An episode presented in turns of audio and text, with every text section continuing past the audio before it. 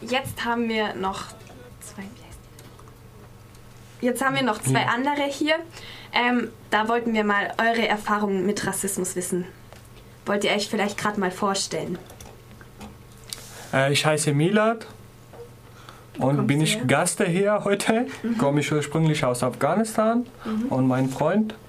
Ja, ich heiße Hamdi. Meine Eltern sind aus Eritrea nach Sudan geflüchtet. Das bedeutet, ich bin eritreisch und ich bin im Sudan geboren. Ich bin auch hier Gast.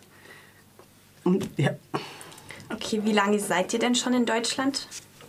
Ich fast zwei Jahre. Okay. Ja, bei mir auch zwei Jahre, vier Monate. Okay.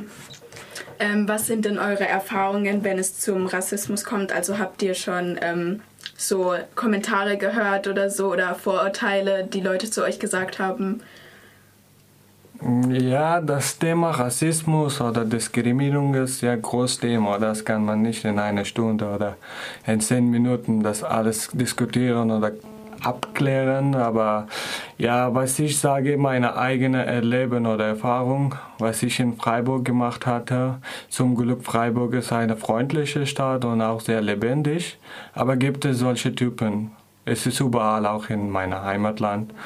Und meine Erfahrung war, dass ich war in eine, zu einer Besichtigung gegangen mit einem Deutschfreund und die erste Frage, der Typ erzählt äh, oder gefragt hatte, äh, war, woher kommen Sie? Und da habe ich kurz gedacht, das spielt keine Rolle, dass woher komme ich, sondern dass mein Gehalt oder äh, meine Geld spielt Rolle, dass die Hauptsache ist, dass ich die Miete bezahlen kann.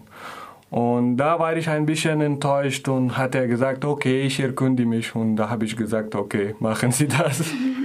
es gibt viele äh, Rassismus überall und ja. Und bei dir? Ja, bei mir habe ich einmal äh, diesen Rassismus erlebt. Das war im Zug. Ich habe mit einer alte Rente Deutsche getroffen und wir haben einfach gesprochen über unterschiedliche Themen und wir haben besonders über Islam gesprochen und hat sich kritisiert. am Ende des Gesprächs, er hat gewusst, dass ich Muslime bin und am Ende hat so schnell weggegangen und das war sehr lustig. Ja, ich habe das nicht persönlich genommen, ja, weil Rassismus gibt es überall. Und Gott sei Dank, dass äh, Freiburg ist sehr gute Stadt. Die, die Leute hier sind sehr freundlich. Besser als die anderen Stadt, finde ich das. Okay, du hast jetzt schon gesagt, also für dich war es eher ähm, lustig.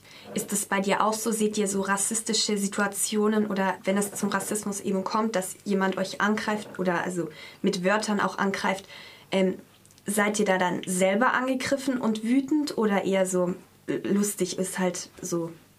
Ich persönlich, für mich, ja, das nehme ich nicht persönlich, weil er hat seine eigene Meinung und ich habe meine eigene Meinung. Und dagegen mache ich keine Reaktion. Wenn jemand sehr schlecht redet, dann ignoriere ich einfach, ja. Es gibt solche Leute überall. Okay. Ähm, ich habe jetzt Naima vorhin schon gefragt, welche Bezeichnung sie für andersfarbige, dunkelhäutige am besten findet. Jetzt wollte ich die Frage noch an euch weitergeben. Welches findet ihr die richtige Bezeichnung? Also wie sollte ich euch jetzt ansprechen, wenn ich den Unterschied charakterisieren will? Äh, ich denke, es gibt keinen Unterschied zwischen der andersfarbige oder weißfarbig oder dunkelfarbig. Der einzige Unterschied, Unterschied ist, ähm, ich denke, äh, Knowledge oder Kenntnis oder wie die äh, Leute mit den anderen verhalten oder so. Ich denke, der große Unterschied macht das. Ich denke, gibt es keinen großen Unterschied. Okay, und wie würdet ihr angesprochen werden mit dunkelhäutig, farbig, schwarz oder was findet ihr eine angesprochen, äh, ange eine angemessene Bezeichnung? Die sind Menschen, wie jeder Mensch wird sich verhalten, ja. Ja, ich persönlich äh, bin in der Meinung, dass die alle Menschen haben gleiche Recht und die sind alle Menschen. So, äh, das wird komisch oder klingt komisch, dass wenn ich sage, er ist schwarz oder er ist weiß oder er ist rot oder so, das spielt ja. keine Rolle. So, für mich, die alle sind Menschen und als Mensch äh, werde ich alle respektieren. Ja, also nicht, dass du das jetzt falsch verstehst. Ich bin schon auch der Meinung. Aber oftmals, wenn es jetzt zum Beispiel in der Zeitung steht mal, ähm, steht das ja oft sehr offensichtlich, in einer Flüchtlingsanstalt hat ein Schwarzer das und das gemacht. So, soll man da dann wirklich schwarzer schreiben oder farbig oder dunkelhäutig oder weil also wenn es wirklich wichtig ist, wenn es darum geht. Ja, ja, da kann ich sagen, wenn, wenn, wenn im Zeitung steht, dass schwarze Männer haben das gesagt, gemacht oder der Araber oder der Muslime haben das, das ist, bedeutet Diskriminierung. Ich finde das sehr diskriminiert. Deshalb, äh, sie können einfach eine Kriminelle oder die Kriminelle oder der Mann hat etwas gemacht. Das finde ich das besser als Schwarzmann oder als Muslime oder alles der anderen oder geflüchtet. Okay. Ja, bin ich auch in der Meinung, dass die äh, muss man genau der Mann oder der Betroffene adressieren, nicht die äh, Stamme oder der Her Her Herkunftsland oder so, weil das kann eine große Zeichnung oder Bezeichnung für Diskriminierung sein. Okay. Ähm, dann gehen wir wieder über zu Rufin und Ruby. Nyumfi, Bijane, نحن هنا. أم لبنان. we are here. Our voice, die Stimme der Unsichtbaren. Auf Radio Dreieckland. Am Platz der alten Synagoge. Zusammen mit dem Aktionsbündnis Aufstehen gegen Rassismus ladete das Netzwerk Respekt alle am vergangenen Samstag am Tag der alten, am Platz der alten Synagoge. Neben erfrischenden Reden gab es jede Menge an Live-Musik, leckeren Essen und Info-Ständen. Merci Rufine. Et journée d'action haute internationale en collaboration avec l'Alliance d'action Aufstehen gegen Rassismus, le réseau Respect a réuni migrants, associations et curieux le samedi dernier sur le site de l'ancienne synagogue à Freiburg. En plus de discours rafraîchissants, les participants ont eu droit à la musique jouée live, bien entendu, de la nourriture délicieuse et des kiosques d'information. Am Samstag, der 17. März, nahmen mehr als 60 Menschen am Aktionstag der Woche gegen Rassismus teil. Die Veranstaltung fand am Platz der alten Synagoge statt. Angefangen hat es mit Musik. Trommel und Trompeten sind Instrumente, die die Musiker benutzten.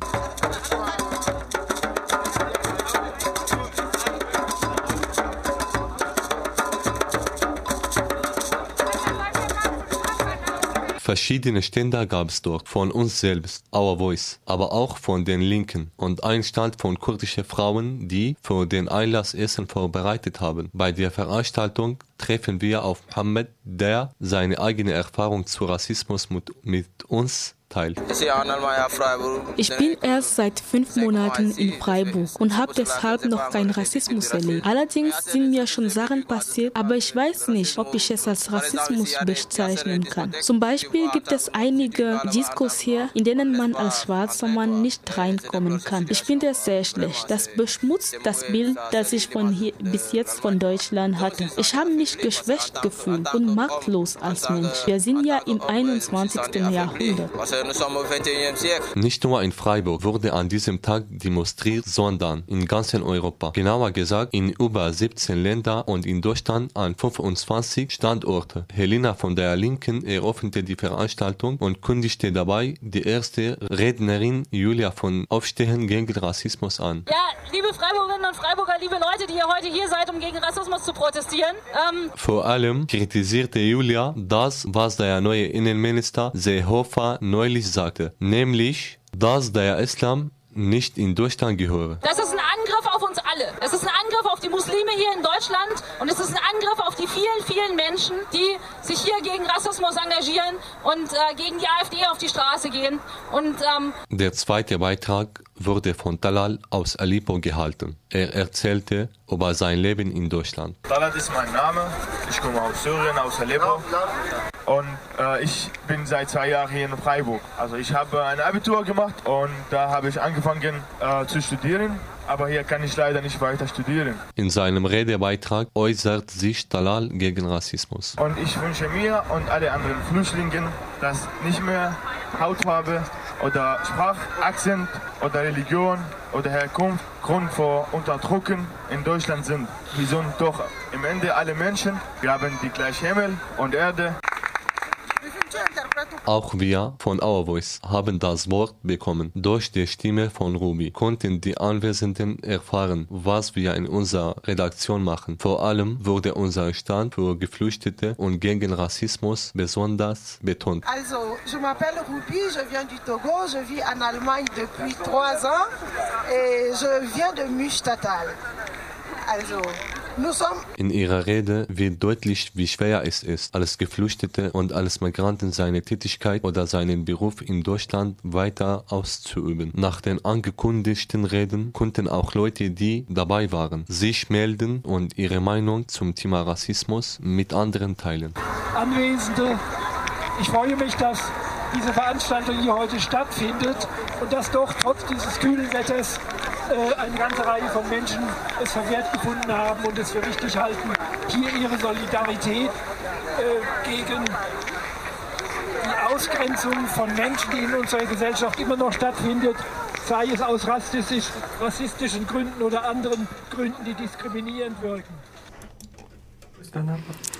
In einem, also in einer Unterhaltung haben wir Hamdi und Millard ähm, erklärt, dass sie ähm, ein besonderes Anliegen an Integrationskonzept haben.